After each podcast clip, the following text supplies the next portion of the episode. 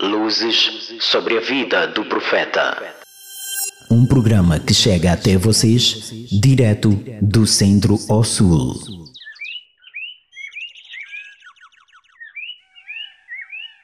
Um cativo cativante.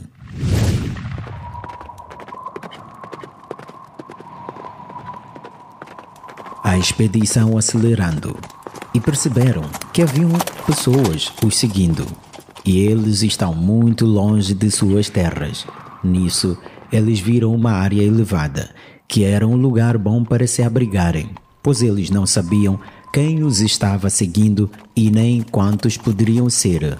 No quarto ano de Hijra, os muçulmanos eram o alvo para os politeístas de Quraysh e os pagãos árabes. Não fazia muito tempo da Batalha de Uhud e os judeus em Medina já estavam conspirando contra os muçulmanos.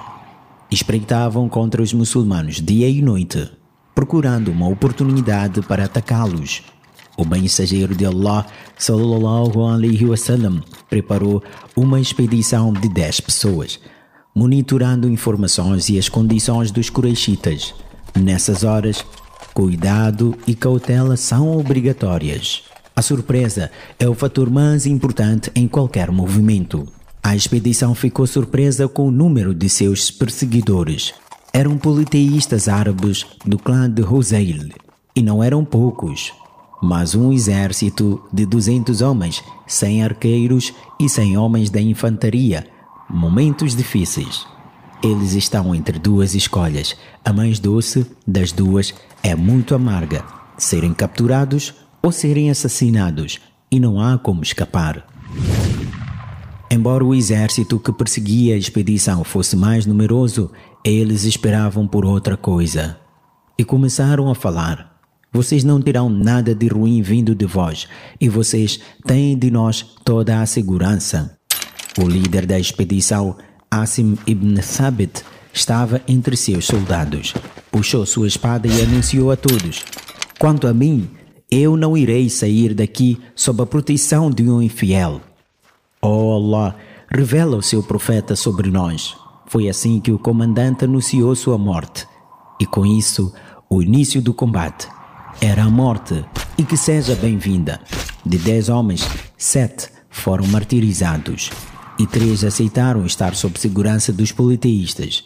Eles baixaram as armas e se renderam ao inimigo. E não demorou mais que alguns instantes para que os politeístas os amarrassem com cordas. Um dos três se levantou e disse: Esta é a primeira traição. Ele assim anunciou, sem medo ou pânico, e se recusou a andar com eles.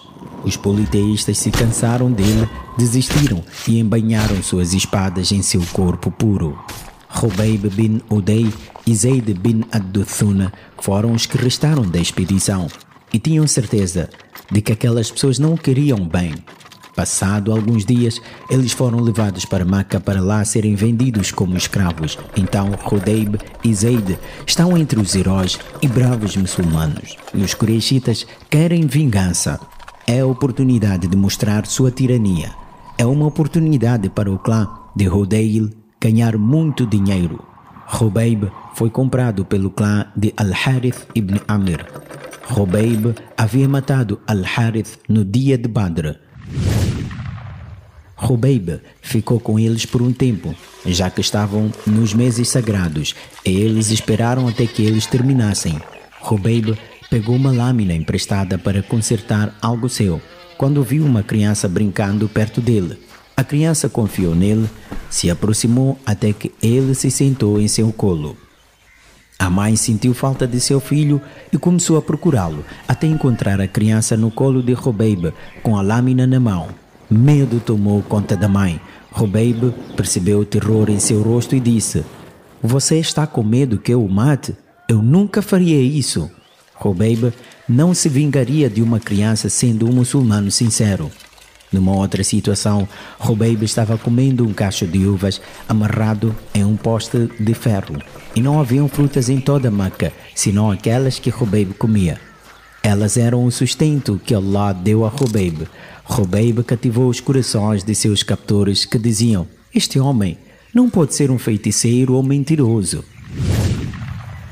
Os politeístas saíram com Rubeib com o intuito de matá-lo e mutilar seu corpo. Rubeib ficou olhando para eles tranquilo e sem medo e disse a eles com firmeza, paciência e certeza: Me deixem rezar dois rakats, duas genuflexões. Os politeístas permitiram que ele rezasse e ele então disse: Se vocês não percebessem que estou ansioso, teria rezado mais ainda paciência e certeza. Eles começaram a jogar as lanças e mais lanças nele e perguntaram arrogantemente: Você gostaria que Muhammad estivesse em seu lugar? Ele respondeu a resposta de um verdadeiro crente que ama seu mensageiro: Não, por Allah. Eu não gostaria que ele se sacrificasse nem por um espinho de seu Rubeib deixou essa vida numa epopeia de paciência e firmeza deixou essa vida recitando versos de poesia, um exemplo e um sinal que permanecem para aqueles que vieram depois dele. Glória e dignidade. Eu não me importo, morrendo como um muçulmano, de que lado estava meu destino para Allah. E isso é a própria natureza de Allah.